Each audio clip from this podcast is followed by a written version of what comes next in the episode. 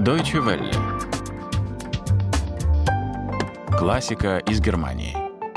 У микрофона Анастасия Буцко. Здравствуйте, дорогие подписчики и слушатели классики из Германии, классического подкаста Deutsche Welle.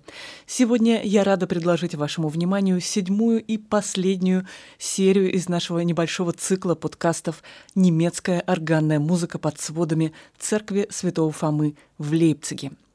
Композитор Макс Регер еще ребенком понял, что инструмент его жизни – это именно орган.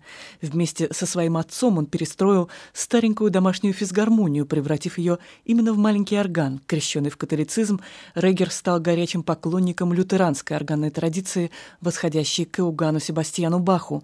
Один из результатов этого увлечения – органная импровизация на тему лютеранского хорала «Господь – наша крепость» «Ein fester Burg ist unser Gott» служивший темой для импровизации еще для самого великого Иоганна Себастьяна Баха.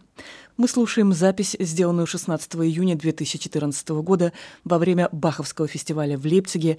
На органе церкви Святого Фомы играет Ульрих Бöhme.